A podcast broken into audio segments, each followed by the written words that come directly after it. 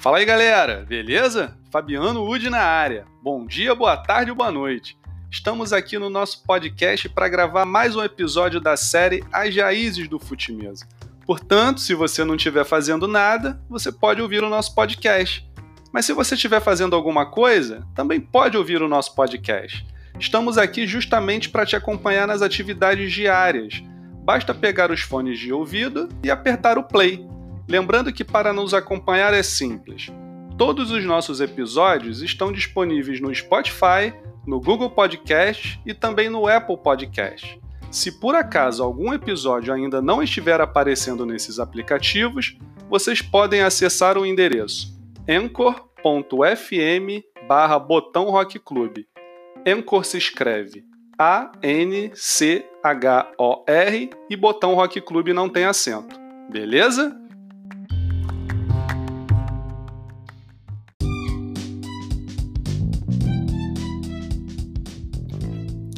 Galera, antes de iniciarmos a entrevista, gostaria de mandar alguns recados. O primeiro recado é para mais uma vez agradecer a todos vocês por todo o incentivo dado a este projeto e pedir que continue a divulgar o nosso podcast. O segundo recado é um recado solidário. O nosso amigo Washington Freire está agitando uma campanha para arrecadação de leite em pó a favor da creche do Jardim Gramacho. Galera, quantas vezes compramos times de 400, 500, 600 reais? Portanto, vamos ajudar nessa campanha. Se você não sabe como ajudar, entre em contato com o nosso amigo Washington e veja a melhor forma de doar a lata de leite em pó. Vamos fazer a diferença na vida de quem precisa.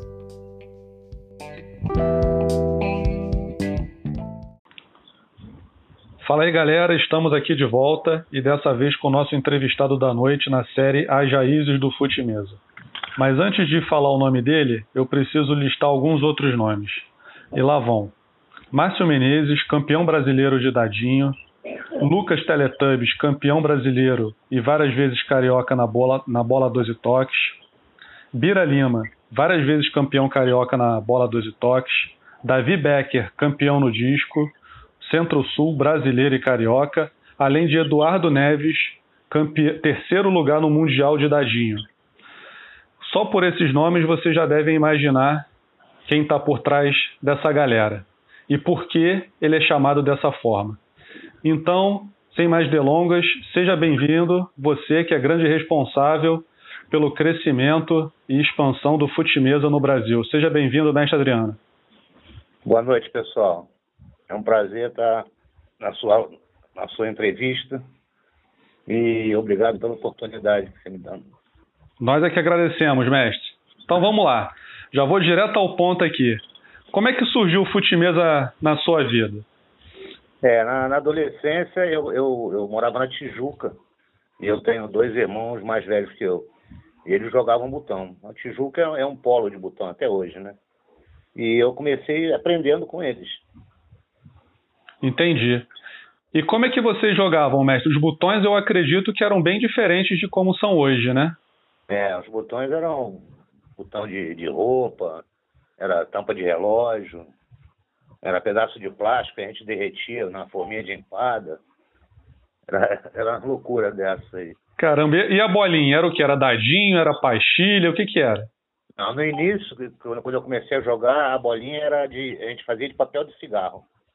Dentro do maço de cigarro vinha um papel laminado. Aí você enrolava ele, fazia a bola redondinha e a gente começou a jogar com essa bola. Caramba, e a mesa? Bom, a princípio era no chão, né? A gente marcava no, um giz no taco e, e fazia os jogos no chão. Depois, certo tempo, a gente conseguiu comprar aquelas mesinhas pequenas, né, que também não tinha pé.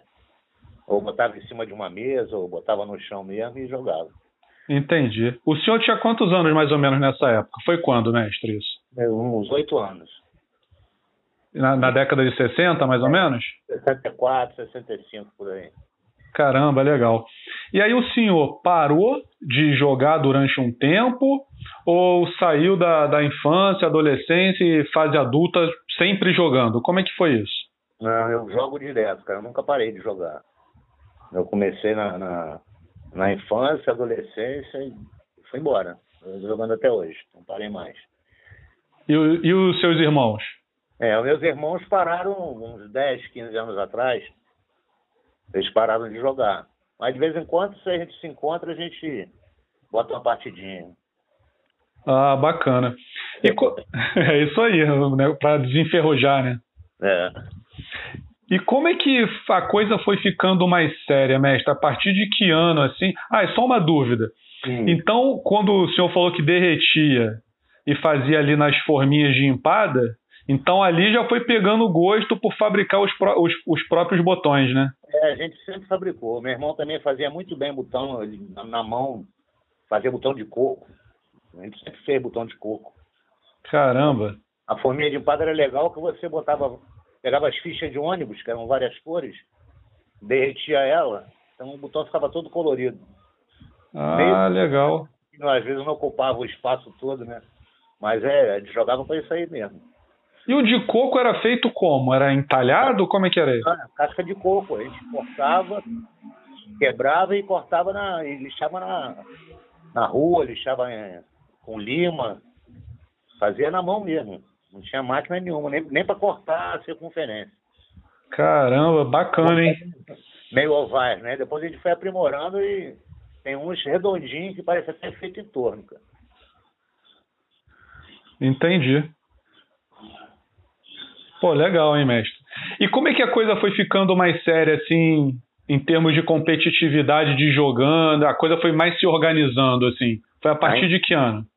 Em 83, eu tinha uma loja com meus irmãos de um depósito de malezéria em Madureira. E a gente vendia botão, tanto o botão da Bertiza, como os botões que a gente fazia. Então, é, era uma loja que tinha material esportivo também. Então, a gente botava os nossos botões lá para vender. E um dia entrou uma pessoa lá, falou assim, ah, pô, eu jogo na federação. Aí eu falei, pô, federação de botão? Falei, é, pô, eu jogo na federação, os botões são assim, assado, blá, Esse, esse, essa pessoa até hoje joga também, joga comigo no Botafogo. Quem é, é essa pessoa? É José Vânia é o nome dele. José Vânia? É, ele joga disco no Botafogo. Caramba, então é uma amizade aí de longa data, né? Mais de 30 anos. E somos compadre também, que eu sou padrinho do filho dele. Entendeu? Foi uma amizade que o. A primeira amizade que o futebol de mesa trouxe para mim. É, isso não tem preço, né, mestre? Não. E a federação era, era, era, já era a regra de um toque, né? É completamente diferente do que eu, do que eu jogava, né? Mas assim mesmo eu topei o desafio e entrei para a federação, em 1983. E aí a modalidade então se chamava um toque? Qual era o nome da modalidade? Um toque. Um toque. Disco um toque. É, muita gente fala regra baiana. Porque, por que regra baiana? Porque na Bahia, na Bahia tem mais de 100 associações de, de futebol de mesa que jogam nessa regra. Mas é uma regra, é a regra brasileira, entendeu? É a regra de um toque. Ah, entendi. E aí o senhor ficou na federação disputando essa modalidade durante quanto tempo? Ou ainda disputa nessa modalidade? Não, de vez em quando eu jogo. É, tem uns cinco anos que eu, não, que eu não tenho jogado, assim, oficialmente. É, eu joguei, a última vez que eu joguei foi um, um centro-sul brasileiro, na, no Vasco, lá na, naquela sede náutica do Vasco, Calabouço. Foi a última vez que eu joguei disco, mas eu jogo lá no Botafogo. Então, internamente eu jogo ainda. Mas é ah, que não tem tempo para jogar várias modalidades, o calendário sempre tropeça um no outro, quer dizer, você tem que escolher uma modalidade. Então, apesar da que eu mais gosto de ser o disco, mas para mim, e, e, comercialmente, como eu vivo, eu vivo disso, minha profissão é, é fabricar botão mesmo, então o dadinho para mim é mais rentável. Entendi. E me diz uma coisa, mestre, o senhor chegou a conquistar algum título, disputou torneios oficiais? Acredito que sim, né? Sim, sim. No disco eu, eu, eu sou campeão estadual, sou campeão brasileiro Master. E ah, legal. Os torneios, né? Copa da Federação. Fui o primeiro campeão dos campeões em 1998. Também é, eram os campeões de cada, de cada associação, no final do ano, fazia o, um campeonato, entendeu? Por exemplo, como se fosse hoje, Vasco, Flamengo, Fluminense. Então pegava o campeão interno de cada clube e disputava o campeão dos campeões. Entendi. Hoje, hoje eles chamam de Copa da Federação, mas antigamente era o campeão dos campeões. E quando a gente fala da federação na década de 80, a gente já está falando da FEFUMERG, né? Sim, a FEFUMERG. Tá, não, beleza. O senhor sabe desde quando a FEFUMERG existe? Cara, é 1973. 70 aí? 1973. 73, é, é bastante tempo aí. É, só que a FEFUMERG aconteceu um problema. A pessoa que registrou a junta comercial, ele se afastou do, do, do botão em determinado tempo. E então a federação ela, ela não era legalizada o total, entendeu? Entendi.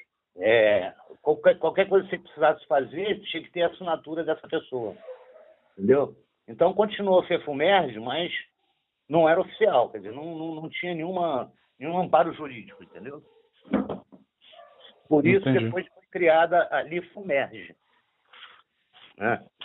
Era a Liga de Futebol do mesmo estado do Rio de Janeiro. Aí, né, aí, aí começou a organizar, tirar CGC, Alvará, essas coisas todas. E aí depois a Lifumerge acabou e ficou só a FEFUMERG? Como é, é que foi isso? A Lifumerge, não, a Lifumerge acabou pelo seguinte, veio a Lei Pelé, então as ligas não tinham a mesma qualidade da, da, da federação, né? É, não tinha um amparo jurídico que a federação tinha. Então foi criada a FEBOERG, Federação dos Botonistas do Estado do Rio de Janeiro. Então a gente vai chegar lá. Vamos voltar. Isso foi na década de 90, né? Isso. Tá, então vamos voltar lá para a década de 80 e depois a gente chega nessa parte. Tá. O, o senhor falou que tinha uma loja. Qual era o nome dessa loja lá em Madureira? Era Bazar Coicoi. Ah, Bazar Coicoi? Coicoi. K-O-I. K-O-I. Ah, tá. É, era um depósito de malhas aéreas e material esportivo. Ah, legal. E ficou lá até quando? Ficamos até 83. Ah, legal. E, e aí depois veio o quê? O senhor estava jogando disco, entrou na federação, aí o que, que veio em, em seguida? Ah, depois do disco, eu, eu, já, eu sempre jogava o leva-leva, que a gente chama, né? Uhum. É, independente de eu jogar federado, eu jogava com meus colegas, meus, meus amigos, eu jogava também o leva-leva, né? Mas aí eu já jogava com a pastilha, entendeu? Ah, entendi. Com a, era, não era bem uma pastilha, era a bola que vinha dentro do jogo da, da estrela, né? Ela é feita um botão, ela tem uma bainha, um lado tem uma bainha, entendeu? Era aí aqueles eu... botõezinhos de panela? É, aqueles que vinha a carinha do jogador. Ah, eu já tive desse aí também. É. Então vinha num saquinho o goleiro, dez botões, uma paleta e, e duas, duas bolinhas dessas. O aí gole... depois eu, eu fui morar em Friburgo em 91 e lá o pessoal jogava com a bola de or, que é bem semelhante a esse tipo de pastilha. Uhum. Então eu jogava também direto a bola de or. Quando eu voltei para o Rio, em 93, é que eu comecei a jogar dadinho. Eu conheci o Hamilton e ele jogava dadinho. Quer dizer, eu nunca tinha jogado dadinho na minha vida. Só depois de 93 que eu passei a jogar dadinho. Entendi. O Hamilton você conheceu aonde? Ali na região da Tijuca? Não, o Hamilton, olha só, eu ouvi falar do Hamilton em Friburgo. O pessoal de lá de Friburgo Fala, pô, tem um cara lá no Rio, o Hamilton, pô, que vende botão, ele tem muito botão antigo e tal. Eu falei, pô, moro no Rio, morei no Rio 20 e poucos anos, nunca ouvi falar no Hamilton. Eu tinha um amigo que era Hamilton, ele era até vendedor, ele até vendia para mim na loja, ele era representante daqueles carrinhos tipo Mac Box, uhum. só que era Corge, é uma, é uma outra marca, né? E ele também era Hamilton e também jogava botão. Inclusive, o filho dele foi campeão brasileiro de bola três toques. Aí eu falei, pô, deve ser o Hamilton da Corge. Aí quando eu voltei para o Rio, o pessoal falava, ah, anuncia muito no, no, Jornal Balcão, não sei o quê. Eu botei um anúncio no Jornal Balcão. Assim, vendo o botão antigo. A primeira pessoa que ligou foi o Hamilton. Mas aí o Hamilton, o Hamilton aqui. Esse do, do, que tem a loja aí na, na Tijuca. Isso. Aí ele morava em Jacarepaguá e eu mudei também aqui para Jacarepaguá. Aí ele veio na minha casa e a gente fez uma amizade também, até hoje também. Uma amizade muito boa. Ah, legal. E ele já tinha alguma liga nessa época, não? Tinha, tinha. Ele tinha a AFOSESC. A AFOSESC? É, Associação de Futebol de Botão da, da Suíça Carioca, que era o, era o, o bairro que ele morava aqui em Jacarepaguá. Entendi. E qual foi a primeira liga que o senhor montou? A primeira liga que eu montei foi de disco. Foi em 84 a gente fundou a Associação Metropolitana de Futebol de Mesa. Ah, legal. E depois teve alguma. Quais foram as outras ligas que o senhor montou? Não, depois eu fiquei 14 anos na, na, na Metropolitana de disco. Aí depois eu abri em 99, eu abri a Toca do Botão. Hum. Na Tijuca. E lá a gente fez um grupo também. E era, e era na Tijuca, né? Era na Uruguai. Naquela galeriazinha que tem na Uruguai ali, logo na, quase esquina com a Barão de Mesquita. Sei. É, perto da loja do Hamilton. É, pertinho, pertinho da loja do Hamilton. E ele já tinha essa loja lá? Não, não. Ele abriu a loja uns três anos depois que eu abri o, o lá na, na Topa. E, na verdade, o Hamilton não vendia botão, ele comprava botão. Ah, ele, tá. Ele, ele, era colecionador. Entendeu? Ele trabalhava com telefone. Vendia telefone, alugava, alugava telefone. Ah, nessa época o telefone, para os mais novos aí, né, mestre, que não, não sabe, os telefones antigamente eram comprados, não era uma... Não, era, era mais caro que um carro.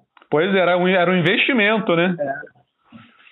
Aí depois, quando, quando liberaram o telefone, ele trabalhou a vida toda com isso, aí ele caiu pro botão, porque ele tinha muito botão, viu que tinha mercado, aí passou a vender também, mas ele até então era, era só colecionador. E ele tinha a Fossesc ainda nessa época? Tinha, ainda, ainda tem até hoje. Ah, então, na verdade, aí, então a gente já vai vendo ali as, as ligas, né? Tinha a Fossesc, tinha a Toca do Botão, tinha a Botão Mania, não é isso? Isso, aí depois teve a Oficina do Botão, depois que fechei a Toca, eu abri no, a loja na, no, no Shopping Guatemi e no Barra Garden, a gente montou a Oficina do Botão. Oficina do Botão. E quem é que participou aí da Toca? Tem algum nome conhecido nosso aí que tenha participado tanto da Toca do Botão quanto da Oficina do Botão? A da Toca do Botão tem o, o o, o Lucas, né? Que é o é Lucas Assunção, que é o Teletubbies. Uhum. Começou lá na Toca do Botão. O Bira também começou na Toca do Botão. Essa... Foi o Márcio Menezes. Eu tinha loja no Barra Garden e ele, ele jogava boliche. Né, e passou lá, viu o negócio de botão, ele gostava de botão também, aí passou a jogar lá e foi um dos, dos grandes, das grandes surpresas. Ele só, ele só não está no topo hoje porque ele parou uns 10 anos. Ele foi para a Bahia, lá na Bahia o pessoal só joga um toque, a regra que ele gostava era o dadinho, entendeu? Aí ele voltou a coisa de uns três anos, mas ainda é top de linha ainda. Mas se ele não tivesse parado, ele tinha dado muito trabalho aí. Ah, legal. Isso foi já no final da década de 90, né? É. Ah, bacana. Mas, foi 2000 e eu fiquei da loja no Barra de 2001 a 2004. Entendi. Foi nessa época que o Márcio começou. E o senhor, além do dadinho nessa época, sempre jogando as outras modalidades, né? Sim, eu continuei jogando. Eu jogava, eu joguei todas as modalidades. Eu joguei bola dois toques, eu joguei bola três toques, joguei o disco e o dadinho. Eu joguei as quatro principais modalidades. E campeão em todas elas? Eu só não fui campeão na bola três toques. Na bola Entendi.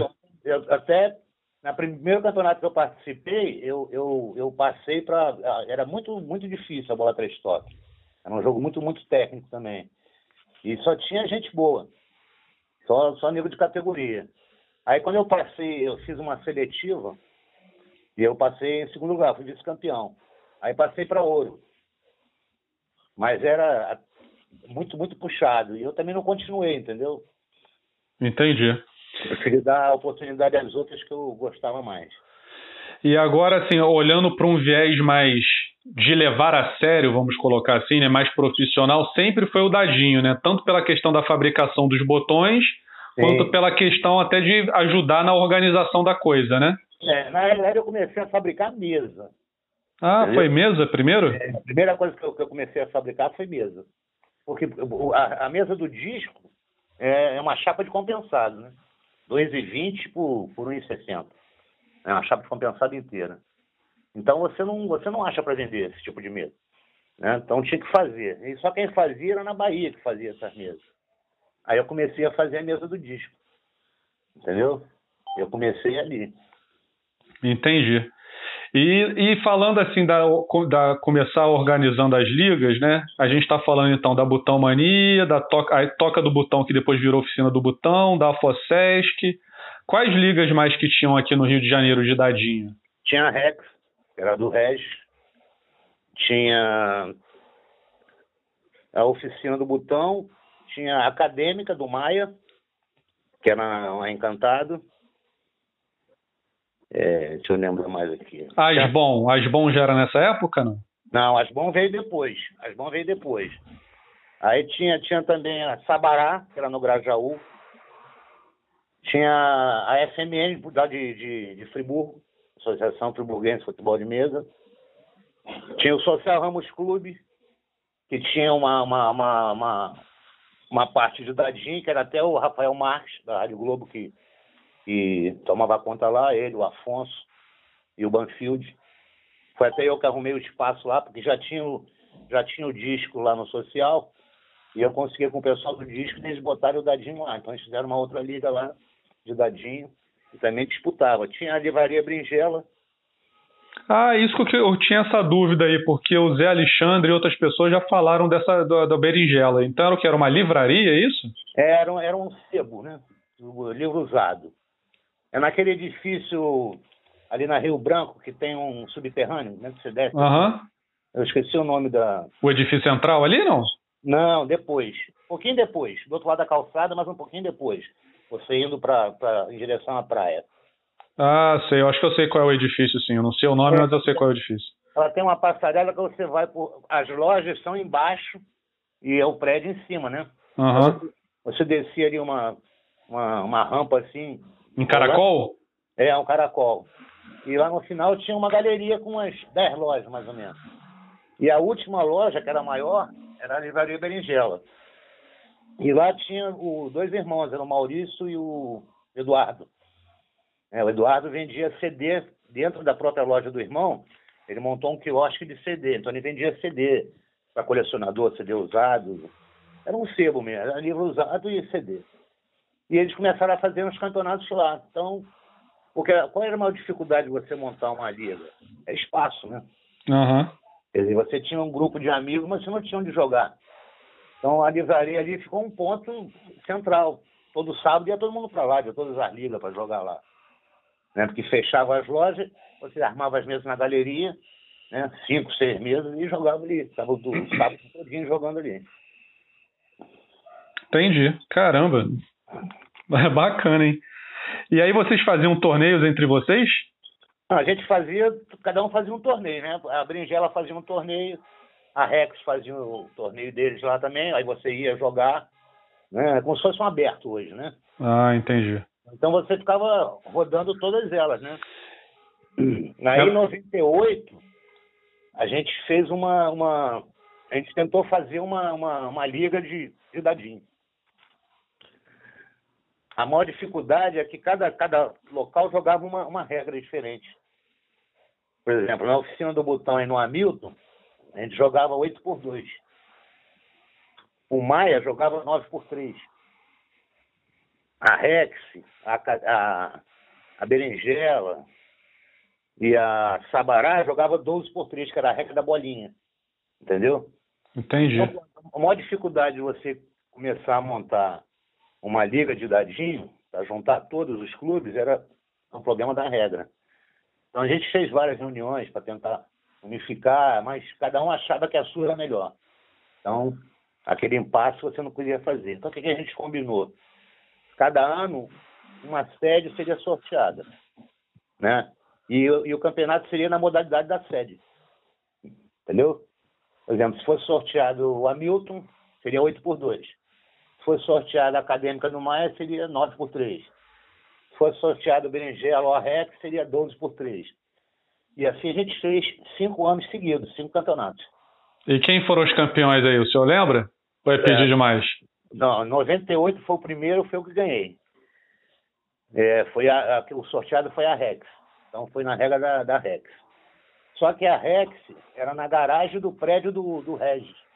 Não tinha condição de se botar 20, 30 pessoas lá. Aí o Berinjela cedeu a loja e a gente fez o campeonato lá no Berinjela, mas com a regra do Rex. Na, na realidade era a mesma da Berinjela, mas a primeira, o primeiro campeonato foi o Rex, a Rex sorteada. 99 e 2000 foi o Zé Alexandre que ganhou. É, 2001 foi o Hamilton. 2002 eu não lembro. Não lembro quem foi que ganhou. E esses campeonatos não foram reconhecidos. Então, a, nossa, a minha briga hoje é que esses campeonatos sejam reconhecidos pela, pela, pela FEFUMERG. Como título de campeão estadual. Lógico, porque ali foi tudo começou, que jogou todo mundo que joga hoje. Sim, o sim. Jogava, o Ronald jogava na Berinjela. Né? Na Rex tinha João Carlos, tinha o Regis, tinha o Rafael Marques, Banfield. Quer dizer, todo mundo que. No Maia tinha, tinha o, o, o que ele chamava de francês, que hoje é do, do, do ST, STJD, é advogado da, da, da. Tinha o Theo, também que jogava no Maia, que hoje está em Teresópolis, joga lá em Teresópolis. Quer dizer, muita gente, quer dizer, a maioria continuou. Né? A maioria é federado hoje. Né? E tudo começou realmente ali. Entendi. Os sete letras, né? Você deve ter ouvido falar, foi campeão estadual. Parou de jogar, também começou ali também. Qual o nome? Eu não ouvi? Jorge Sete Letras. Ah, foi campeão também. Foi campeão, campeão carioca. E qual era o nome dessa liga que vocês criaram? Cara, eu não, eu não lembro o nome da liga, cara. não, tranquilo, faz tempo. É, o Hamilton tem essa documentação toda, porque a gente fez, foi tudo registrado, assinado por todo mundo. Ah, legal. O Hamilton tá na minha lista aqui que eu quero trazer aqui na, na no nosso programa. Mas aí, ô, mestre, a impressão que eu tenho, e aí me corrija se eu tiver errado, que se duvidar, nessa época tinham mais ligas do que tem hoje. Assim, mais ligas não é assim, mais, mais do que tem clubes hoje na federação, vamos colocar assim. Não, acho que não. Não tem, não tinha não? Não, não acho que não. Porque, bom, hoje só clube na federação são 15.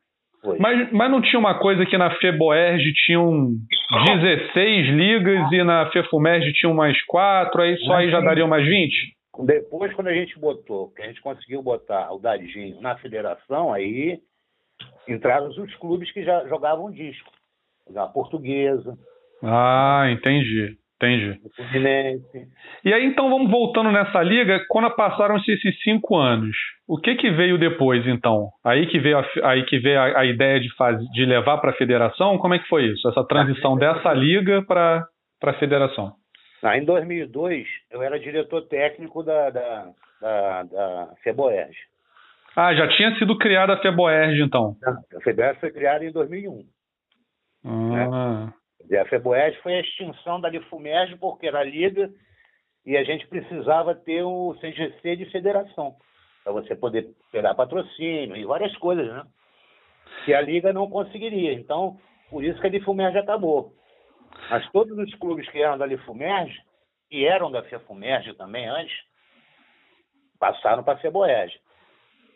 A Butão Mania não entrou para a FEBOERG a Butão Mania, a, o Clube do Sargento, a Rex, eles não entraram para a Ceboés. Eles fizeram uma, uma, uma liga paralela. Aí depois de um, acho que um ou dois anos, alguém conseguiu que, que usasse o nome Cefumerge. Entendeu? Então ficou mais, era mais ou menos assim, tinha Fefumerge, lá atrás, sempre teve, desde 73.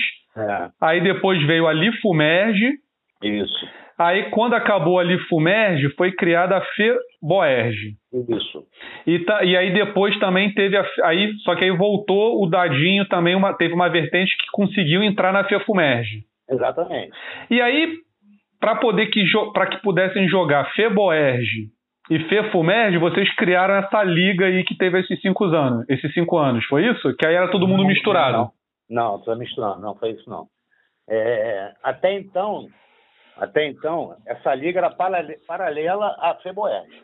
A já existia. Essa liga que a gente montou lá, com, essas 10 associações, Ela era paralhada, porque na federação não tinha dadinho. Então a gente não podia jogar na Feboeste dadinho. Ah, na Feboeste vocês não jogavam dadinho. Não, jogava o disco, só tinha Ah, disco. tá, entendi. Só tinha disco.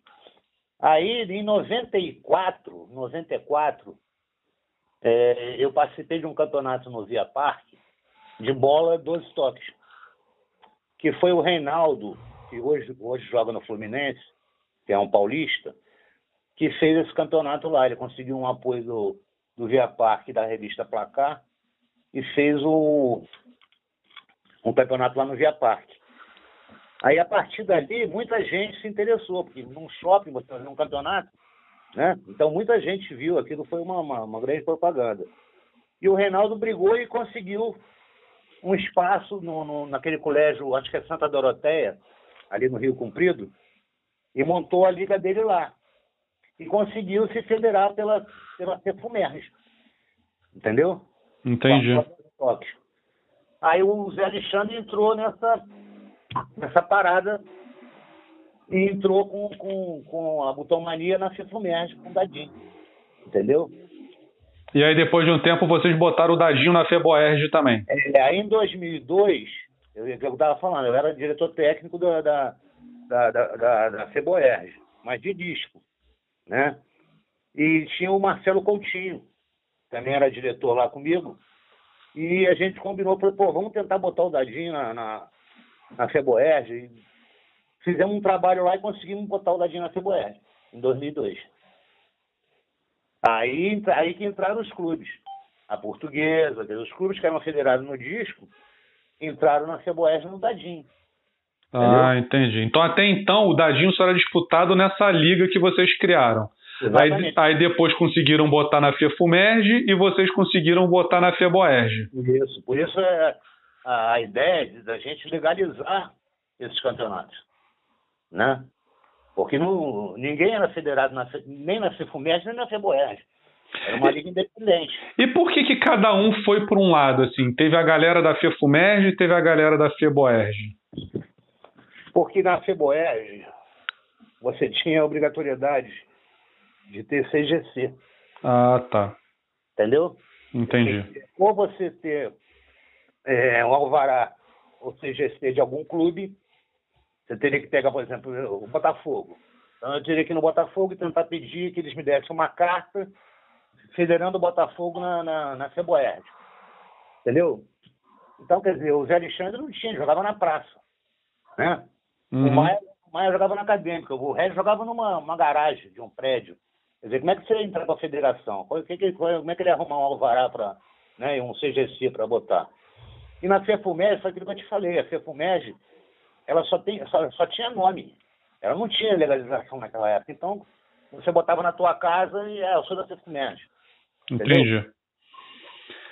E aí, mas vocês estavam sempre se encontrando, provavelmente, né? Jogavam, né? Vocês tinham contato. Continuava jogando. O Regis, o Regis, apesar de ter a Rex, ele vinha nos campeonatos do Hamilton, o Hamilton fazia aqui na Suíça Carioca. Ele fazia, eu ia nos campeonatos que eu fazia lá no Barra Garden, né? Quer dizer, a gente ia na garagem jogar, ia no Hamilton jogar, né? ia lá no Zé Alexandre. Eu pouco ia no Zé Alexandre nessa época. Mas é, muita gente jogava lá. Bruno Romar jogou lá no, no Zé Alexandre. Muita gente. O Lian também jogou lá no, no Zé Alexandre. Entendi. Mas, como ele não tinha um Alvará nem um CGC, a opção dele foi entrar para a Fefumerges. Porque aí não tinha essa necessidade de você ter que ter isso, entendeu? Mas aí vocês todos conversando, vocês tinham a intenção de em algum momento unificar isso tudo. Como é que se deu essa unificação de regras, de tudo isso, né? Isso aconteceu em algum momento, não foi? É, isso aí foi uma, uma, uma briga, uma, uma, briga por causa de, de, de, de regras, cada um queria fazer uma regra, o pessoal que jogava na FEFUMERG jogava 12 por 13, o pessoal que jogava na FEBOER jogava 8 por 2. Entendi. Mas vamos fazer o seguinte então, mestre, antes da gente entrar nessa, nessa seara aí, nessa, nessa, nessa parte, eu vou botar o depoimento aqui de uma galera que provavelmente jogou com o senhor nessa época aí.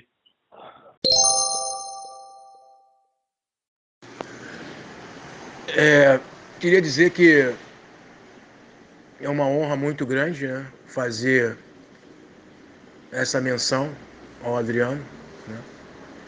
Ao Adriano Moutinho, ao Adriano Mestre, ao Adriano Fabricante, ao Adriano meu amigo, né? São tantos anos, a gente já se conheceu em 1993, né? Na, na Fosesc do Hamilton. O carinho, o respeito que eu tenho por ele é gigante. Um dos meus grandes professores nesse futebol de mesa, junto com o Hamilton, com quem eu aprendi a ser, na minha humilde opinião, uma pessoa melhor, um atleta melhor. E agradeço muito, porque foi uma, dentro do esporte, dentro do futebol de mesa, foi uma pessoa muito importante que sempre me deu força, sempre me deu apoio, sempre estava do meu lado, sabe? Tenho tudo a me agradecer. Foi uma das pessoas muito importantes, foi muito importante para mim no, no título brasileiro em 2012, me apoiando e me dando força. Adriano, continue assim, tu é, tu é uma pessoa sensacional, tu é um cara fantástico, cara. E aí, mestre, sabe quem foi esse aí? É o Regis. O Regis, é isso aí. e o Regis era o da Liga Rex, né? É, da Liga Rex, da Liga Rex. É bacana ouvir esse depoimento aí anos depois, né? Tô até arrepiado aqui. Não, e tem mais, eu vou botar mais aqui, vamos pro segundo. É, bom, eu sou o Ronald, né, atleta do Flamengo, vice-presidente aí da Confederação Brasileira de Futebol de Mesa, a maioria já me conhece.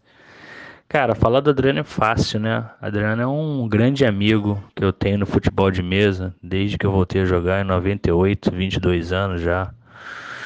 É um cara muito sincero, muito parecido comigo. É, fala o que pensa, apesar de gostarem ou não, não fica em cima do muro. É, sem contar que é um, é um ícone, cara, um ícone da modalidade, assim. É, não tem como você falar do Dadinho sem falar do Adriano, um dos grandes responsáveis aí pela organização do Dadinho lá atrás, junto com o Coutinho, onde antigamente o Dadinho era uma regra marginal apesar da quantidade de jogadores. É um dos ícones, cara, um dos ícones aí, um dos pilares. Sem contar que, pô, na, na parte de, do, de artesão de botão não há o que se falar, né? Por isso que ele leva o nome de mestre, né? Adriano, um grande abraço, tamo junto. Esse aí foi fácil, ele falou o nome, né? Mas eu, quando ele começou a falar, eu já vi que era o Ronald. é, o Ronald era da berinjela. É um amigão, um amigão que eu tenho. É isso aí. Tem mais aqui, tem mais gente. Vamos botar aqui. Olá, galera do Rock Club. Aqui quem vos fala é o Zé, é o Zé, Zé Luiz. Enfim, para alguns outros, Zesp. E falar do Adriano é falar de uma pessoa ímpar, de um ser humano notável, de uma pessoa a quem eu tenho admiro e respeito. E o melhor de todos, Realmente, como profissional, Adriano é impecável. O que ele constrói na oficina dele de botões tornam-se botões campeões. São botões que ele faz sabendo exatamente o que nós clientes queremos dele, o botão campeão. E não posso deixar de enfatizar isso. Eu tenho times dele, sim, e já fui campeão. Tá? Enfim, é um excelente profissional, é um artista. Ele é uma, um exemplo de fazer arte em acrílico. Tá? É uma pessoa do bem, ímpar, que não podemos deixar de honrar, sabe, prestigiar a qualquer momento de nossas vidas. Parabéns, Adriano. Você é mil.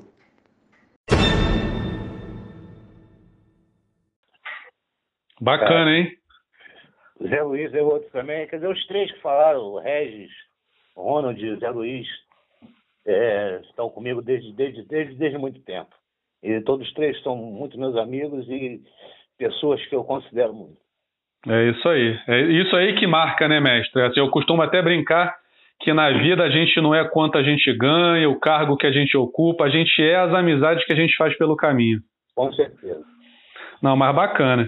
E aí o pessoal falando, né, que o senhor é o grande responsável aí, além da veia artística né, na confecção dos botões, mas a questão da organização, um dos, um dos grandes responsáveis, junto com os outros aí, para o crescimento do Dadinho aqui no Rio de Janeiro e depois, consequentemente, no Brasil, né?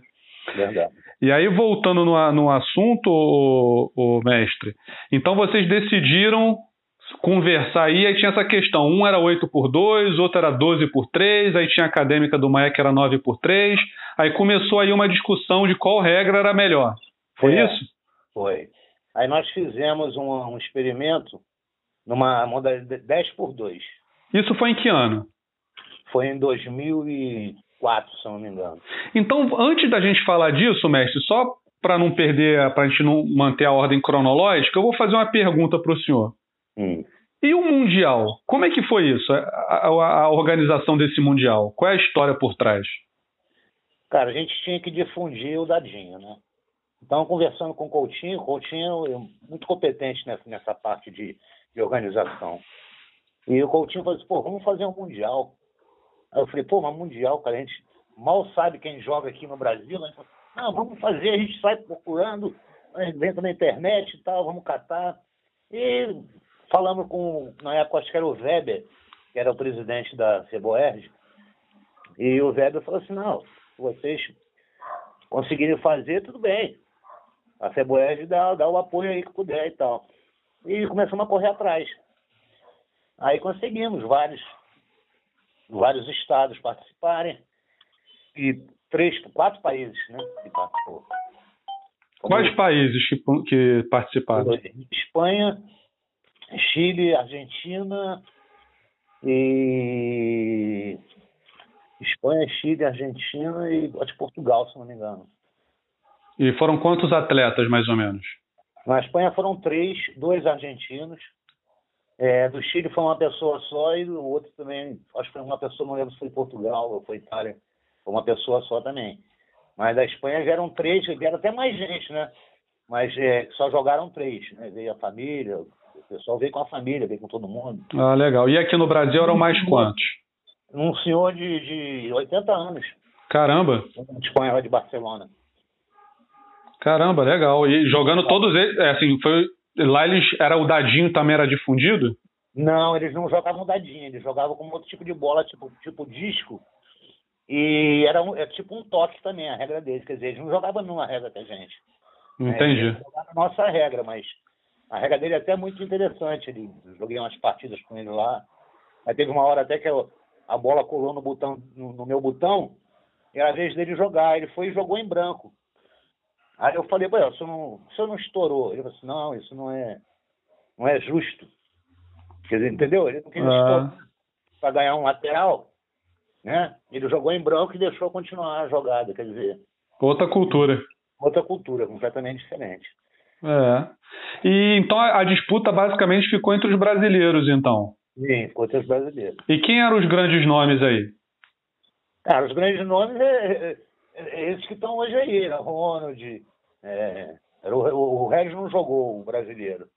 É, era o Lian, era o pessoal de Cabo Frio, o Wellington, que jogava muito, joga muito até hoje.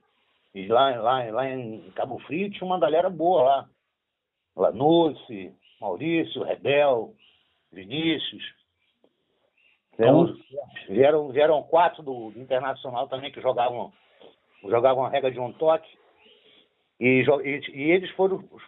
Eu escutei uma, uma entrevista aí, não, não sei de quem, falando ah, que foi fulano que trouxe o, a Bainha 11. Não, Mas, tá, a gente já vai falar, da, tá aqui na minha lista, eu já vou perguntar para o senhor já. Mas na realidade quem trouxe a Bainha 11 mesmo, em definitivo, foi esse pessoal do, do Internacional. Ah, não foi, o, não foi o senhor, não? Para mim tinha sido o senhor da, do, do, do disco. Olha só, em 98, 98, eu fiz uns botões pro Jorge Sete Letras. Eu tinha feito um time para mim para jogar esse primeiro estadual. Né? Então, os meus dois pontos eu fiz Bahia 11, que era a Bahia que eu jogava no disco. E eu fui campeão nesse torneio. De, da, de dadinho. De dadinho. Foi essa, essa primeira primeiro campeonato dessa liga. né? Que foi jogada lá no Brinjela. E o Jorge Sete Dedos falou, pô, esses botões chutam muito. E eu fiz uns botões para ele. Mas mesmo assim, não difundiu muito não, entendeu? Não difundiu muito não. Hum. Caro e tal, blá, blá, blá. A maioria preferia aquele botão com bainha 30, né? Para jogar por cima e tal. Aí depois, quando, quando teve o brasileiro que vieram esses quatro do Inter. O Mundial, o Mundial, no caso. Mundial, é, o Mundial brasileiro, o Mundial. Eles jogaram com o botão da regra do disco. Eles jogaram lá na a regra gaúcha também é, é um toque. Então os botões são a mesma bainha. 10, 11. E todos eles jogaram com, com, com bainha fechada. E um deles foi quarto lugar. Hum. No Mundial. Entendi. Aí no outro ano, no outro ano teve um, um brasileiro em, em Porto Alegre, foi o que o Márcio Menezes ganhou. E o Márcio Menezes tinha ido com Salada, não sei se você ouviu falar. Já, Salada. claro, claro. Não, Salada jogava com a gente na, na oficina. E o César, que está no América, César Drummond. Sim, sim. Então, eles foram ao brasileiro, lá pela oficina do Botão. E o César e o, e o Márcio trouxeram 500 botões Bahia 11 que eles compraram lá no, no, no Gerson, os caras que fabricavam um botão para a regra do disco. Então os caras fazem o time sempre sobra um ou dois. Né? Porque no disco o cara não faz 10 botões como no dadinho. O cara faz 20 botões. Hum, né? Entendi. 10 reservas. E às vezes o, o, o, cara, em vez de comprar 20, comprou 18. Aí o cara fez 20, aqueles dois ele vendia avulso. Então o cara tinha lá uns 200, sei lá, 300 botões avulso vários, vários times diferentes, e o César e o, e o Márcio Menezes trouxeram esses botões. Aí nós montamos, na, na, na, oficina do Botão, a gente montou uma loja em Ipanema, com o Eduardo, que foi terceiro lugar no Mundial. Eu montei com o Eduardo lá. O Eduardo é que ficava tomando conta lá. Era meu sócio lá. E como o César morava, é colega de infância do, do Eduardo, morava também em Ipanema, o Márcio Menezes morava na Barra, o Salada morava em Ipanema. Então começamos, fizemos um foco lá também na oficina do Botão lá, lá de Ipanema. Que também nasceram grandes nomes lá, como o Rafa Nerd do Flamengo. Hum. Gente lá. Né? E começou a botar o botão Banha 11. Hoje tu viu, o Rafa Nerd joga com esses botões até hoje. Que é aqueles botões cavados do disco. De 56 de diâmetro, 55 de diâmetro. Ele joga até hoje com esses botões. E é danado, né, cara? É, pois é. Dizem que ele. Eu nunca vi ele jogar, mas dizem que ele joga muito. Na verdade, é. eu joguei uma vez com ele num torneio de duplas. Realmente ele uhum. joga muito bem. E só joga com esses botões. Entendi.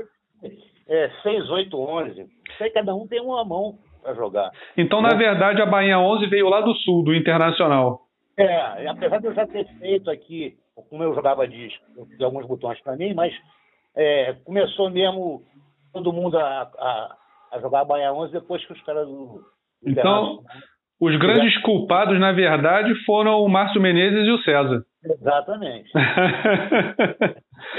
ah, bacana. E aí, então, e a final do Mundial foi o Lian e o Wellington, não é isso? É.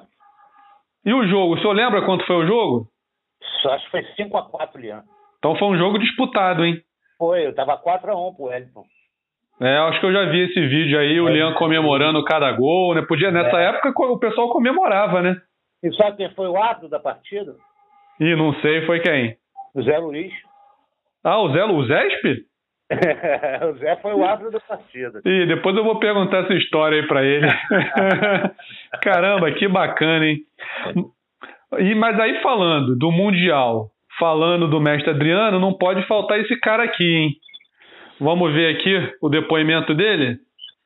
E ele fez questão de fazer uma surpresa para o senhor, hein? Vamos ver se é. vamos ver se o senhor mata aqui, ó. Já sabe quem é, mas vamos ver a surpresa que ele fez, ó.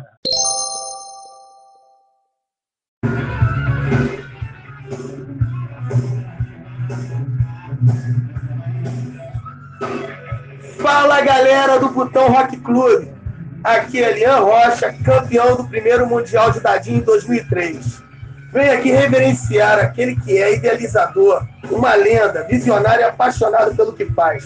Adriano Montinho, simplesmente mestre. Além de fabricante e atleta também fã de Creedence. Por isso, a homenagem a ele. E ele é o convidado de hoje, do Fabiano. Galera, aproveitem!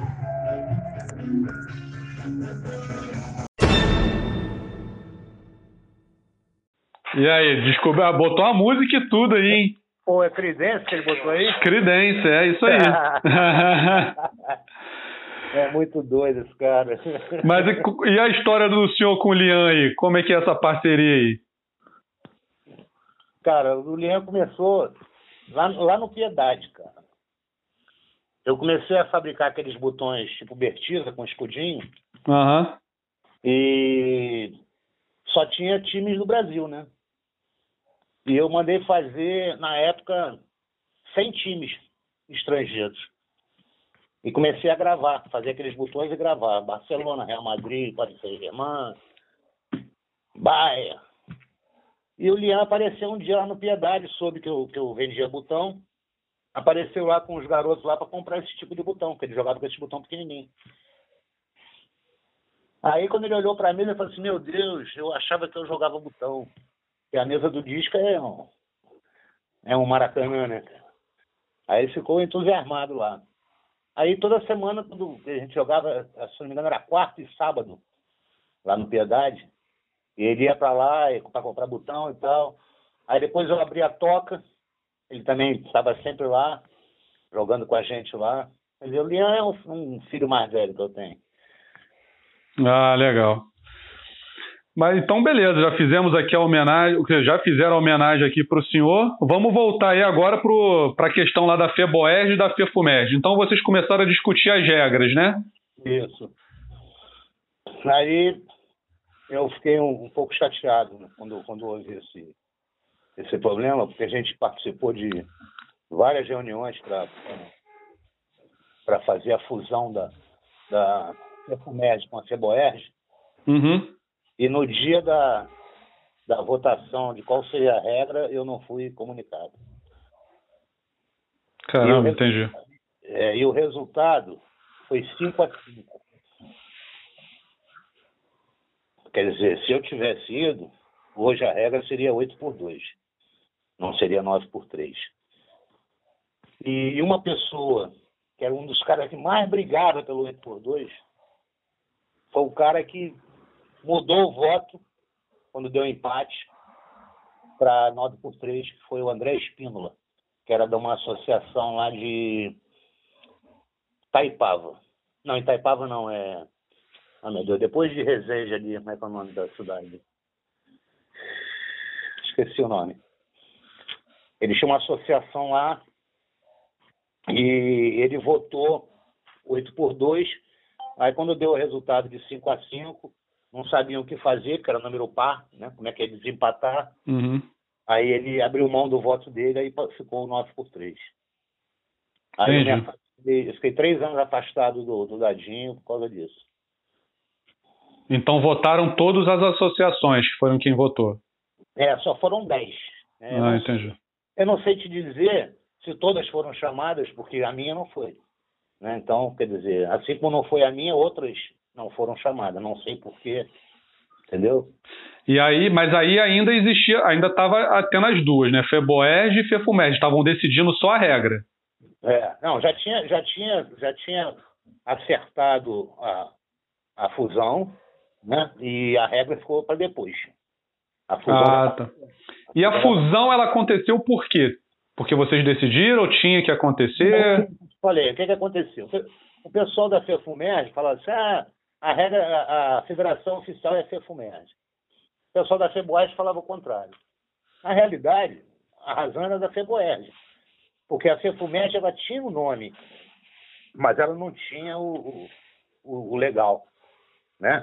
E as pessoas achavam o contrário, né? Que, ah, a FEBOERG, a já tem há muito tempo. Ela existia há muito tempo, mas ela não tinha, não tinha nenhum amparo jurídico. Ela não era legalizada. Né? Eu não sei como é que conseguiram jogar tanto tempo na confederação, uma federação que não tinha, não tinha nem visto. Entendeu? Aí nessa briga de, de, de, de egos, né? A minha é melhor, a tua é pior. A gente resolveu acabar com isso. Né? Porque qual era o, pelo menos o meu objetivo qual era? Era o esporte crescer. Não interessa se era Ceboés, se era Cefumerge, se era Lifumerge, né? se era Rex, se era Oficina. A minha intenção era do esporte se desenvolver. Né? E a gente tinha a aspiração de botar na, na confederação o Dadinho. O Dadinho não era uma regra, não era uma regra legalizada. Né? No brasileiro, a gente levou o João Marmoura, que na época era o presidente da, da confederação, era um baiano. Ele veio o brasileiro, ele ficou entusiasmado. Por quê? Porque o Dadinho, ele atrai a criançada, cara. Ele é dinâmico, né? Um jogo mais veloz, né? E, e você vê hoje, por exemplo, a regra do disco, é só adulto, cara. É, e, e, e 90% é acima de 50 anos, cara. Sim. Não tem, você não tem renovação. Né? E é uma regra cheia de detalhes, é um toque só. Você quer jogar para fazer gol. Né? Uma partida de 50 minutos, às vezes é 0 a 0 Então, quer dizer, eu particularmente adoro, né? porque eu acho que é a única regra que você consegue se defender. As outras regras você não se defende. Né? Porque eu, eu faço um gol, você vai dar a saída vai chutar contra mim. Né? Sim. No, no, num toque, não. Você dá a saída, você não pode chutar gol. Você só vai poder chutar gol se você criar uma jogada com um toque só para você poder chutar gol. Então é um jogo defensivo, é um jogo que você tem que ter estratégia. Mas isso para molecada é horrível, cara. Você assistir um jogo. Quem não joga disco, assistir um jogo do disco, o cara dorme. Entendeu? Porque Entendi. É então, quer dizer, a, a, a, intenção era você botar o dadinho na confederação como regra oficial. E o trabalho começou ali, em 2003, quando a gente fez o Mundial.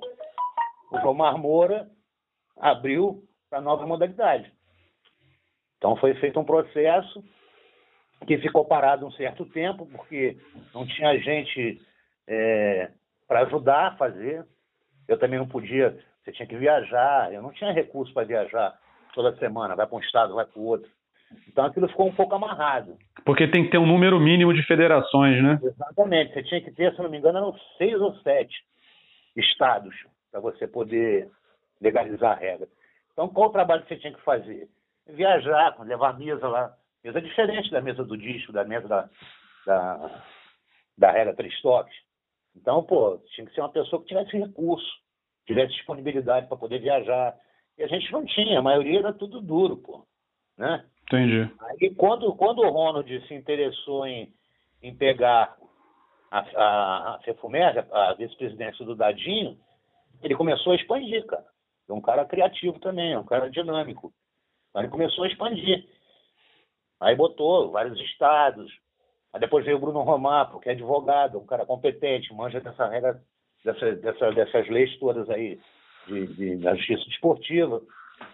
Um cara também dinâmico, pô, viaja muito também, né? Tá sempre viajando para Brasília, porque é advogado, tem escritórios em outros lugares. Então eles, eles fizeram o que a gente queria, né? É, conseguir botar na confederação. Então isso só foi só foi feito a partir da, da, da agilidade deles.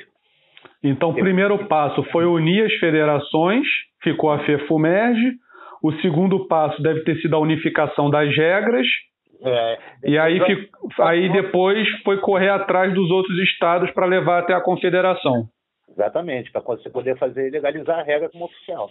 Entendi. E aí, falando da regra, mestre, teve esse voto aí, mas na verdade o que foi decidido não foi o 9 por 3, né? Foi, um, foi uma regra mista aí que vocês testaram? Não, não, Como é que... não.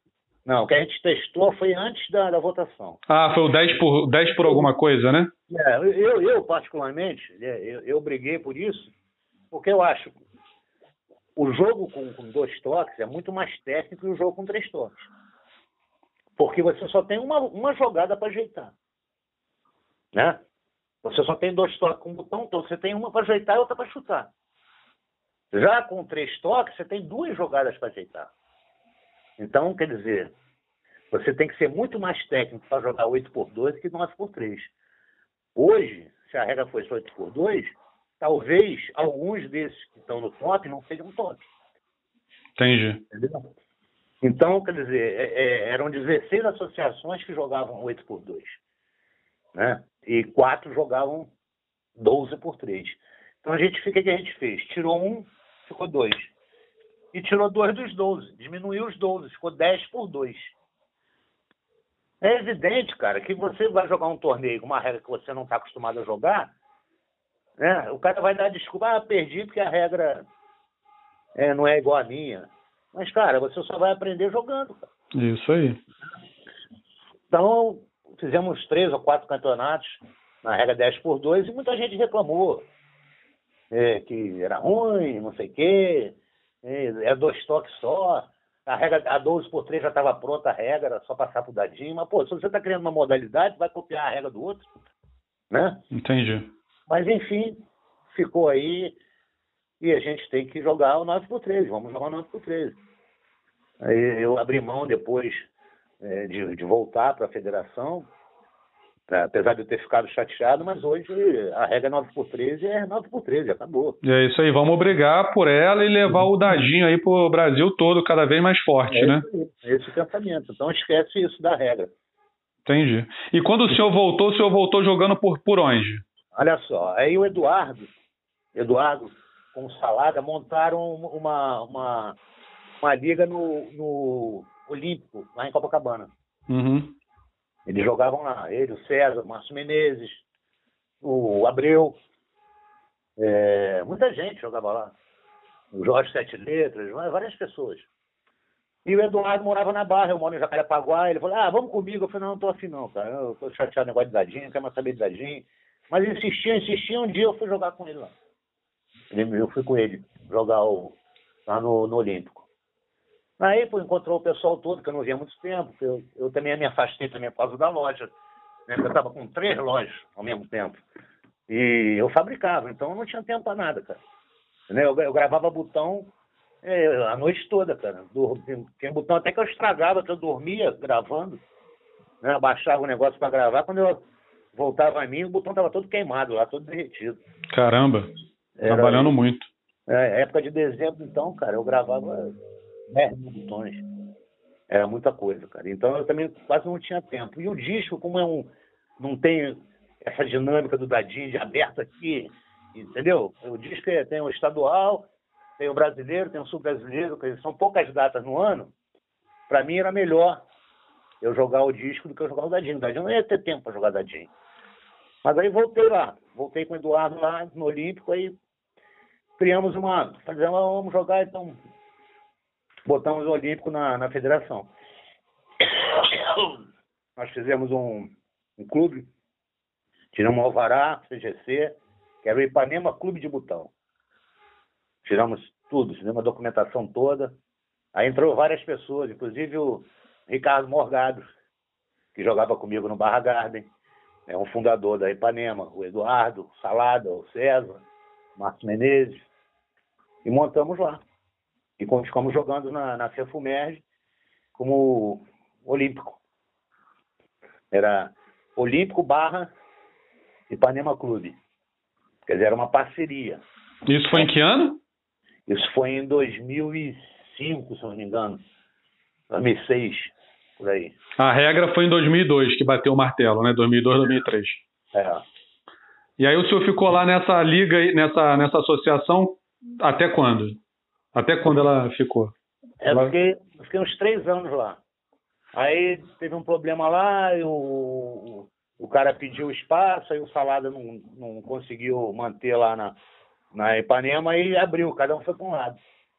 Aí o Abril foi para América, o Salada também foi pro, pro, pro América, não, o Salada acho que foi pro Tijuca.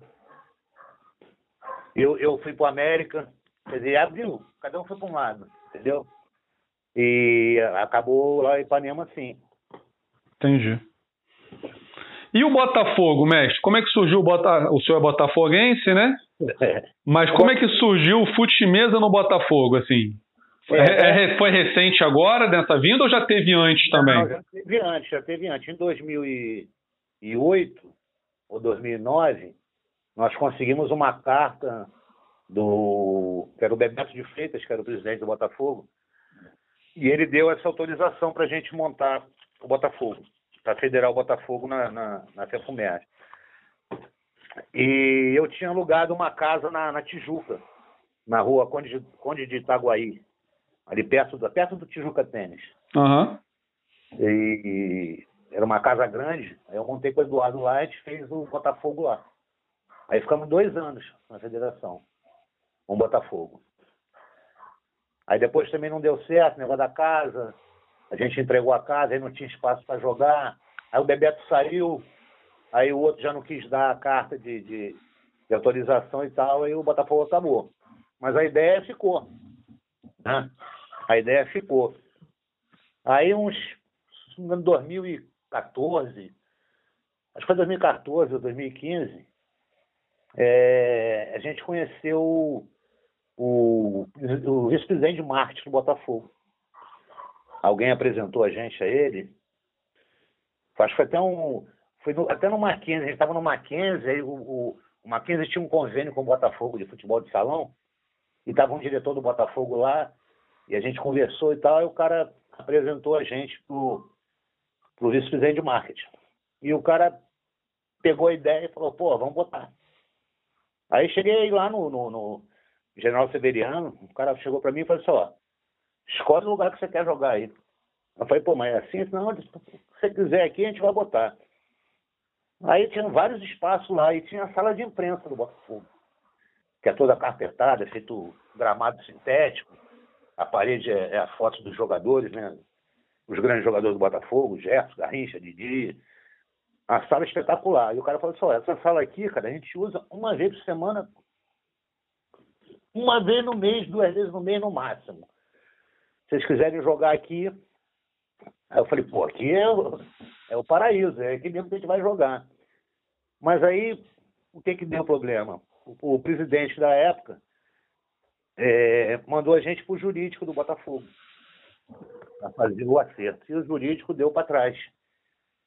Porque já, já tinham posto futebol americano com um, um grupo, e os caras ficaram dois anos lá, e quando saíram, eles entraram na justiça pedindo vínculo empregatício para pegar um dinheiro do Botafogo. Então a diretoria ficou ressabiada com isso. Com medo da gente ficar lá depois fazer a mesma coisa. Então eles queriam que a gente montasse uma firma. Vocês montam uma firma e a gente faz um contrato de cessão da marca. A marca Botafogo. Não vai ter custo para vocês, o único custo que vocês vão ter vai ser o custo de pagar um contador. Aí gente o América já estava com problema lá na sala, o já estava com problema de que ia acabar, que ia fechar e tal. Aí um grupo lá que estava no América comprou a ideia com a gente de montar o Botafogo. Chegamos até da entrada, na documentação, de abrir a firma e tal. Mas a gente sozinho, a gente viu que não ia dar, porque ia ter a despesa de contador, algumas despesas que você não. Grupo de 10, 12 pessoas não ia segurar. Então eu tentei as outras modalidades. Né? Chamar o pessoal que jogava na, no Rio São Paulo, que jogava disco no Rio São Paulo, que o Rio São Paulo é um clube de. É um campo de futebol, não é um clube, é um campo de futebol que tem no Campinho, antes da Praça Seca ali. Uhum. E lá eles jogavam o disco, porque tinha uma varanda, e você botava três mesas na varanda e jogava o disco ali. Mas, pô, o campo era de terra, né? No meio da partida o botão já estava arranhando tudo. Era do lado do campo de futebol né? era aberto. Né?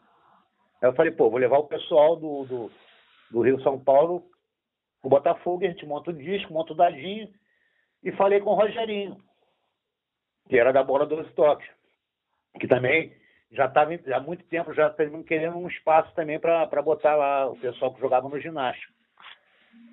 Mas aí deram para trás, alguns falaram, ah, não, é muito custo, a gente não sabe se vai dar certo e tal, então a gente perdeu essa oportunidade. Aí em 2016, o Glaucio, que era que é botafoguense e jogava na, lá com a gente na, na Ipanema, ele falou assim, pô, vamos botar o Botafogo. Ele já tinha parado de jogar, o Dadinho. Aí agora que eu sou diretor lá, vamos, vamos correr atrás disso aí. Aí foi na época da, da, da Olimpíada aqui. A gente montou lá, aí ele falou assim, ó, agora a gente, só vai poder arrumar a sala depois que terminar a Olimpíada e, o, e a confederação entregar o Engenhão para o Botafogo, porque até então o Engenhão estava sob a responsabilidade da, da Confederação Brasileira, né, de, de esporte olímpico, né? Uhum. Aí nós continuamos jogando no ginásio com o Botafogo, mas foi a contramão, porque ali em cima do túnel, né? Ali no Rio Comprido, Uhum. condução para lá é horrorosa, né? Pô, a maioria do pessoal era aqui, de Jacarepaguá, o cara pô, ir para lá, quem não tinha carro tinha problema, era perigoso, que era deserto, subir aquela, aquele morro ali. Então a gente ficou assim, o Botafogo jogando o Botafogo, mas a gente não tinha campeonato interno, a gente não, não treinava, porque ninguém queria ir lá para cima jogar no, no ginásio.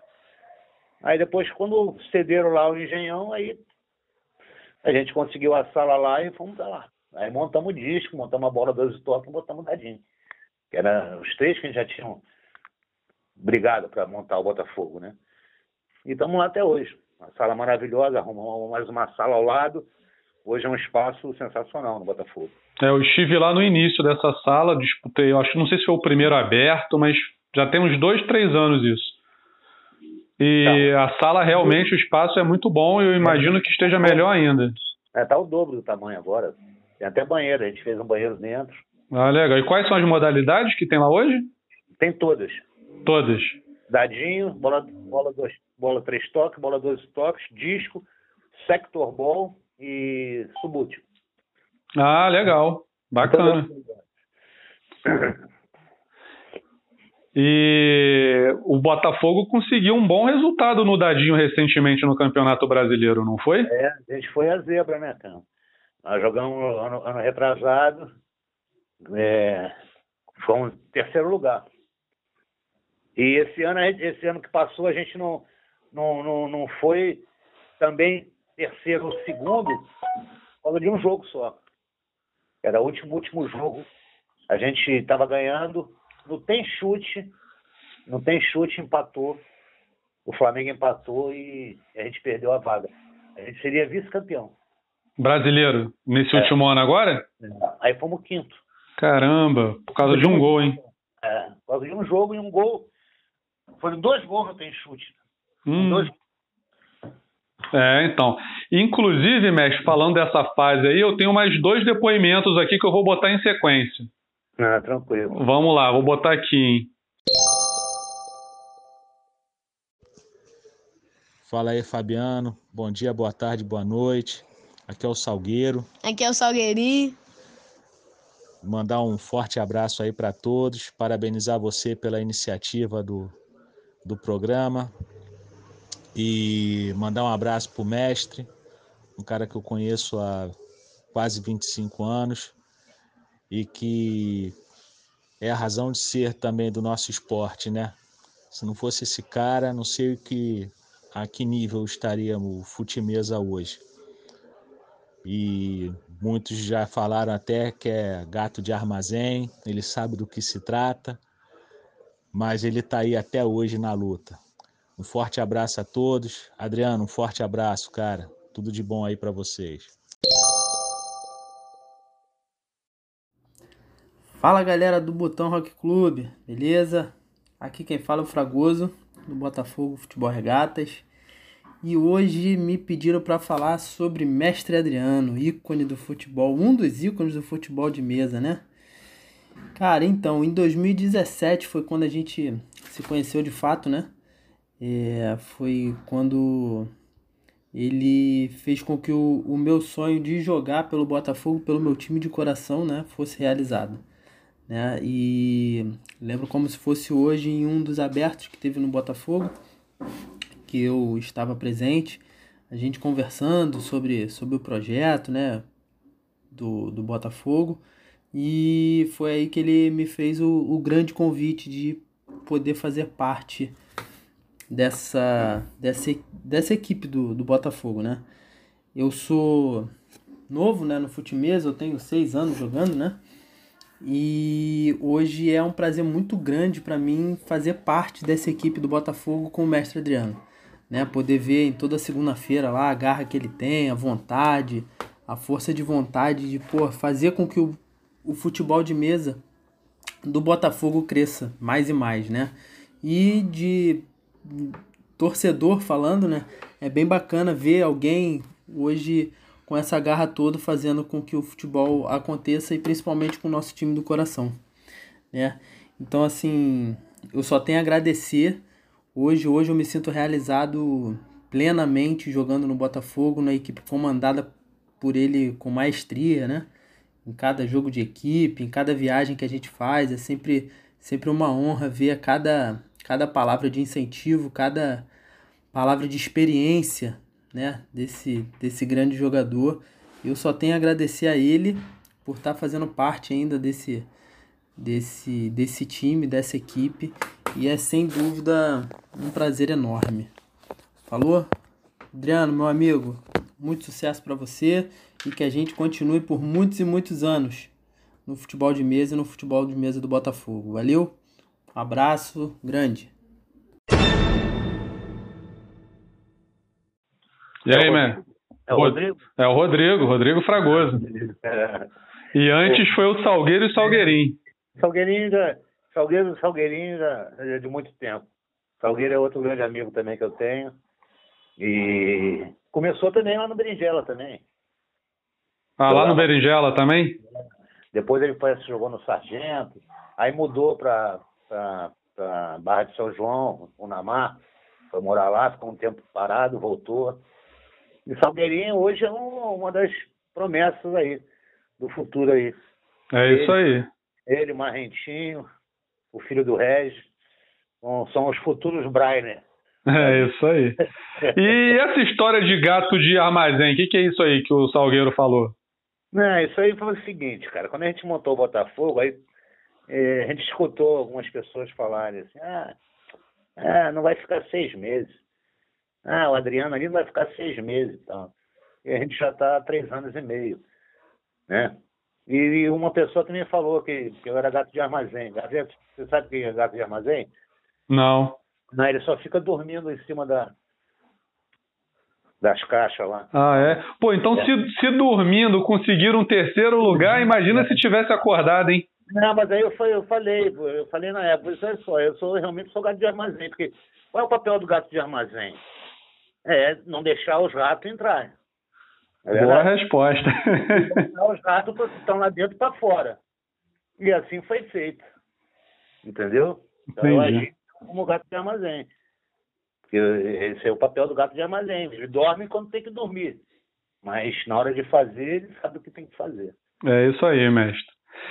Mestre, a gente está se encaminhando aqui para a parte final. Eu queria fazer uma pergunta aqui. O senhor que vivenciou todos esses anos aí, sempre lutou bastante pela difusão do, do Futimesa e principalmente do Dadinho. Como é que o senhor enxerga aí o futuro do Futimesa? Né? A gente tem sempre a concorrência. É difícil, né? o que o pessoal sempre fala de convencer a criançada, de trazer a criançada, né? Porque a concorrência com jogos eletrônicos é grande, a internet, enfim.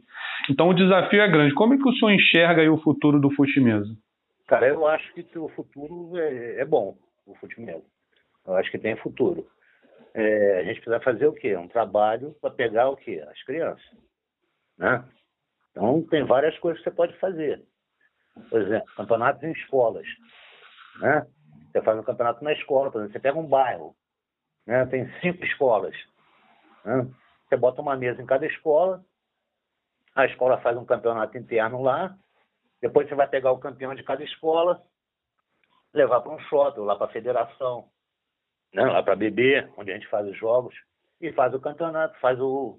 O né? intercolegial de futebol de mesa. Exatamente. E assim você vai fazendo nos bairros. Né? Entendeu? Um bairro que tem mais colégios, começa a pegar assim, bom, na Barra, se fizer na Barra hoje, tem uns 10, 12 colégios. Poder aquisitivo alto do pessoal. Então, é menos um problema para a gente. Né? Você tem que puxar esse pessoal. A divulgação está sendo feita. Né? Quando tiver mais e tal, mas é pouco. Né? Porque a criança não vai pegar um, um celular para assistir uma partida de futebol, de, de botão. Né? Então você tem que ter um outro atrativo. Tem que levar a mesa os botões até elas, né? Exatamente. Você botar no shopping, você fazer campeonato em shopping. Né? Hoje, você tem aí, desses, desses, campeonatos que foram feitos em shopping, eu fiz no Barra Garde vários, é, o, o Reinaldo fez no Via Parque dois ou três anos seguidos. Né? A própria Fefumed já fez em alguns, alguns shoppings, o Hamilton fez também no, no, no Bar Square. Quer dizer, isso aí atrai muita gente, cara. A exposição, a Expo que o Renato Oliveira fez no Extra. Exatamente. O Renato é outro que, que briga também por isso, cara. O Renato está sempre querendo botar. Ele fez no Barra Garden esse ano também. Foi muito legal lá no Barra Garden. É verdade. Então, quer dizer, é, é isso que a gente tem que fazer. Porque quem, quem frequenta shopping? Né? É, é, geralmente poder aquisitivo bom, né? E o cara vai sempre com a criança. O casal leva, leva os filhos, né? Para divertir, para comprar. Quer dizer, então a molecada vê isso aí, pode ser que anime. Então é, é uma das estratégias. As ligas amadoras devem ter um, um papel fundamental também, né? Com certeza, com certeza. A ideia está sendo muito comentada agora com esse negócio da pandemia, que a gente não está jogando, mas a gente está articulando. É, eu acho que tem que ter mais um, sei lá, um chega, chega junto né, das ligas com a federação, entendeu? Tirar esse mito de que ah, o pessoal da federação é tudo arrogante. Não é isso. Você, em qualquer lugar que você for, vai ter uma pessoa arrogante. Eu falo exatamente a mesma coisa, mestre. Tá, até mais cara. A minha, a minha esposa, ela, ela, ela é, é, da igreja aqui, nós somos católicos, e ela frequenta lá. A própria igreja tem. No, no, grupo tem sempre um. Isso aí vai ter em qualquer lugar. Exatamente. Agora você não vai poder julgar todos por um, né, cara? Então, a gente sabe que tem pessoas, tem pessoas que a gente joga lá, que a gente tolera, né? né? Que não é, não, é, não é agradável, mas, cara, faz parte do negócio, cara. Você também tem que saber lidar com isso. É isso aí. Tá certo, concordo plenamente. Eu tenho falado bastante disso também. Eu acho que o caminho é levar para as escolas, é, a integração aí com as ligas amadoras também, ainda que elas não entrem para a federação, mas a, isso não impede de que haja uma aproximação. O senhor, na live da CBFM outro dia, falou uma coisa que eu tinha falado na live do seu Galo também. Por que não não ter um torneio? E aí não precisa ser um torneio oficial, pode ser um torneio de exibição é, entre todos os clubes e as ligas amadoras. Sim, eu até, sugeri até jogar sem um brasileiro, cara. Pô, seria sensacional. E outra coisa que eu acho que poderia ter também, mestre, não sei se o senhor concorda, de ter torneios exibição em locais públicos. Em praça, a Lafume, por exemplo, que é uma liga amadora ali na, na região da, de Laranjeiras, eles fazem os torneios na Praça São Salvador. Uhum. Então muita gente para, vê e começa a jogar porque teve a chance de ver, nem sabia que existia. Então, de repente. É, gente que para de jogar porque não tem, não tem com quem jogar, né? Exatamente. Então. Também. Então, quando ele vê alguém que joga, né, ele começa a despertar a vontade de, de retornar. Exatamente. É, pela competitividade, muita gente, de repente, às vezes não quer jogar em locais públicos, né, em locais abertos. Mas aí faz o torneio, os torneios de exibição, entendeu? É. Para captar novos adeptos. Por isso que você tem que fazer. Eu, eu, eu fiquei muito tempo comandando o disco na, na metropolitana. E a pior coisa que tinha é, por exemplo, chegava uma pessoa nova, Aí pegava, ah, vamos bater uma bola aqui. Aí o cara botava 10, 15 gols no cara. Aí o cara ia embora. Eu chegava pro cara e dizia, olha só, cara, você fez 10 gols, nunca mais vai voltar aqui. Cara. Exatamente. Entendeu? Não é assim que você vai trazer a pessoa, cara. Entendeu? O cara sabe que, pô, você tá acostumado com a regra. O cara nunca jogou aquilo. Né? Pô, aí tu vai jogar sério com o cara, Vera? Exatamente. Tem que ter um interesse em cativar o novo adepto. Exatamente, cara. Tu tem que fazer tudo pro cara voltar, cara. É isso aí. Porra. Beleza, mestre. Para a gente finalizar aqui, a gente vai para o nosso quadro que se chama Cinco para Definir. É. Eu, eu, vou fazer cinco perguntas para o senhor. O senhor vai responder sem julgar a pergunta que eu vou fazer e sem medo de ser julgado pela resposta. Ah. Beleza? É, é papum. Tá. Se quiser explicar alguma coisa, pode explicar, não tem problema. Então vamos lá. Primeira pergunta: dadinho branco ou dadinho amarelo? Amarelo. Por quê? Essa eu vou perguntar por quê. Vou explicar. É... Por que, que se trocou para o amarelo? O dado branco é melhor, a visualização dele é muito melhor e tal. Blá, blá. Acontece o seguinte: as pessoas compram o dado em qualquer lugar. O branco. O branco. A federação mandou fazer uma leva de dados. O cara, em vez de comprar na federação, vai comprar no, no, na loja da esquina, vai comprar no, na, na papelaria. Não é a mesma coisa, cara. Porque os dados, eles passam por uma seleção. Né? Se você comprar, vamos supor, 5 mil dados, vai jogar mil fora, cara, ou mais. Entendeu? Mas os que vão ficar vão ter, não são perfeitos, mas vão muito melhor que os outros. Né? Uhum. Então, o que, que aconteceu? O fabricante fez uma leva de 50 mil dados e o dado ficou arredondado. As quinas ficaram arredondadas. Porque isso aí é feito, é, é, é, não é feito de um em um, né, cara? Não tem condição de você fazer dadinho de um em um. É em lote. É uma máquina que faz. Então, ele sai quadradinho, certinho. Ele vai para uma máquina para bater, né? Tipo uma máquina de lavar, lavar roupa. Ele bate com pedra, com lixa, não sei como é que é o esquema, que o cara não deixou eu ver, eu fui na fábrica. Mas eu, eu presumo que seja isso. Então ele tem um, um batimento para dar aquela quebrada na quina, tirar aquela ponta viva, né? Então esse dado veio muito redondo. Quando você dava um toquinho para ajeitar, o dado saía para o lado, ele saía da direção do botão. Então esses dados se misturaram aos bons. Como é que você vai conseguir consertar isso? Não tem conserto, cara. Entendeu? Você vai trazer de casa. E o cara que tem o dado ruim, quando chegar na federação, ele vai pegar o dado da federação e deixar o ruim dele lá. Ainda tem essa cultura ainda.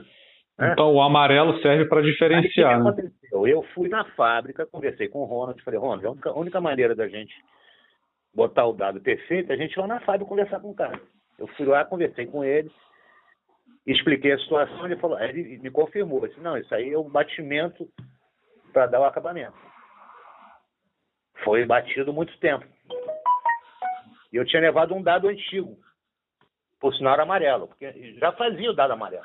É, eram três cores que faziam, branco, verde e amarelo. Verde não tinha como camisa verde. Né? O amarelo estava condenado. Então, o, aliás, o branco estava condenado, então vamos fazer o amarelo. E ele fez vários batimentos no dado, numa, numa leva de dados, e marcou eles com o número, né? Um, dois, três, quatro, cinco, seis. E deu os dados para gente. E eu dei para o Ronald para a gente testar os dados. Daí chegou à conclusão que o melhor, o, não lembro qual foi, foi o número 6 era o melhor. Ele, ele tinha lá anotado, cada número, o tempo de batimento. Aí nós chegamos pessoal, o melhor dado, a gente quer o, o número 6. E o cara fez 14 mil dados. Que era, que era o mínimo que ele podia fazer. Ali, ali foi o nosso erro. A gente tinha que ter feito 50 mil dados naquela época. Né? Então a gente fez 14 mil. Quando repetiu, já não é a mesma coisa. Ah, Entendeu? tá.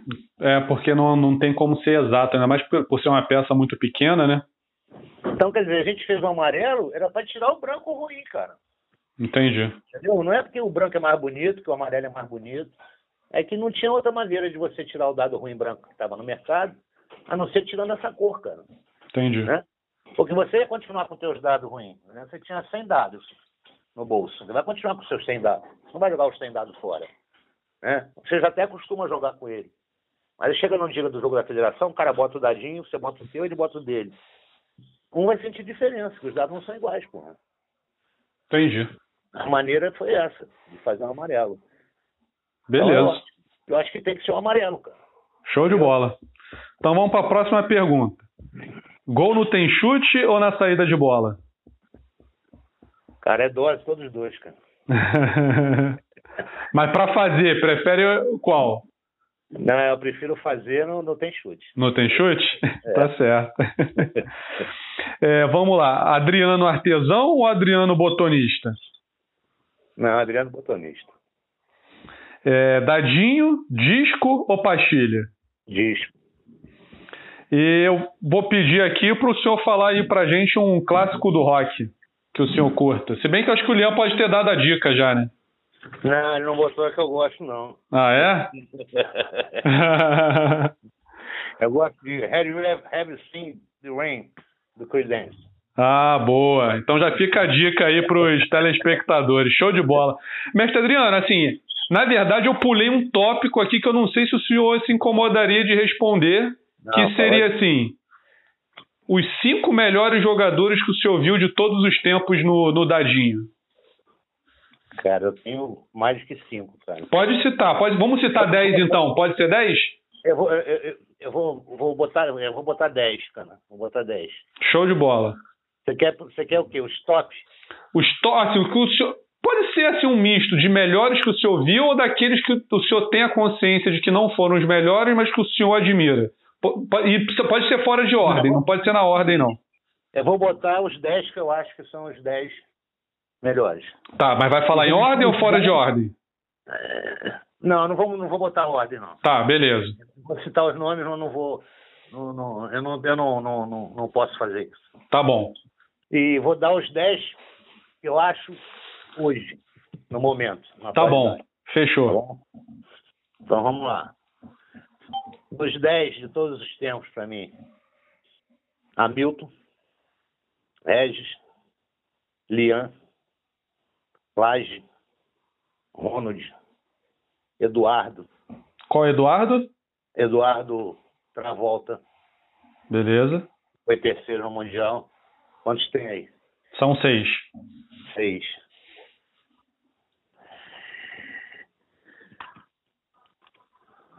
Laje já falei já, né? Já.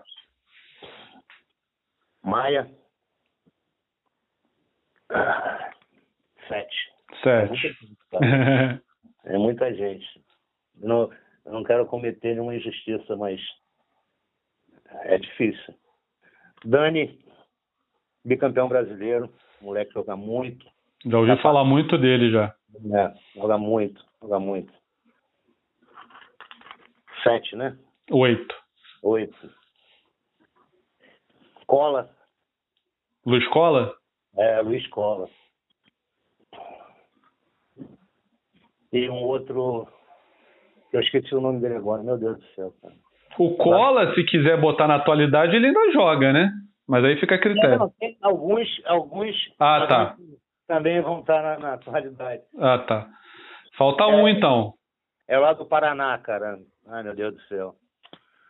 Fugiu o nome dele aqui. Do Paraná, eu pior que eu não conheço também, não tô lembrando. Ai, meu Deus. É que já foi campeão brasileiro ou não? Foi. É o Almo não? Almo, isso, exatamente. exatamente. Joguei com ele no Brasileiro há dois anos atrás. Como é, é, multi-regras também, né? É, joga bolinha, joga dadinho. É, eu joguei com ele no, contra ele no Brasileiro de Florianópolis. Dei sorte, não, vou, vou ter que me dar uma gabada aqui agora, hein, mestre? Dei sorte contra ele. Mas eles tão, quase não estão jogando lá no Paraná, cara. Não estão, né? Deu uma diminuída. Era, era um polo muito forte. Era um polo muito forte e agora o pessoal tá, tá meio devagar. Fabiano, quero acrescentar mais três nomes aí. Esses não podem ficar de fora. Bruno Romar, Marcinho e André Santos. Show de bola. Esses três nomes aí não podem ficar fora de fora mesmo, não, mestre. É isso aí. Gente, cara, mas é, é, é, é, foge da cabeça, cara. Mas ah, é, faz parte. Agora os 10 da atualidade. Isso. Bandini, Vitor Praça, Paulinho, Quartarone, Ronald, Brainer, Maia Júnior. Maia Júnior, para quem não conhece, é o Juninho, né? É o Juninho, é. Lian. É, Gato. Aires. Quantos faltam? Falta um. Caralho, vai me matar, cara. Não, fala então, vamos lá. Quantos que o senhor quer falar mais? Pode falar. Não, eu vou falar mais um só. Não adianta.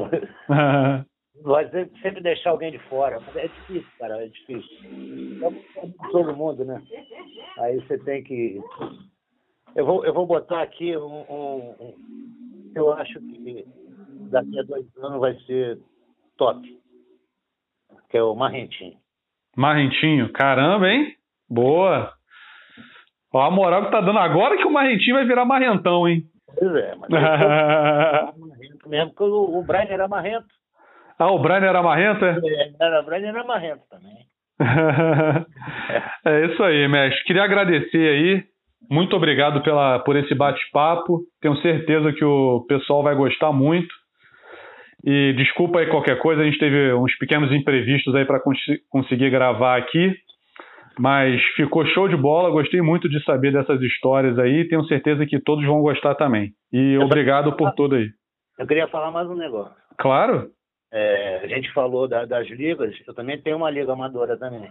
Ah, é? Qual é o nome dela? Divulga aí. Freja. Ah, falar nisso, me falaram. Pô, foi até bom falar nisso.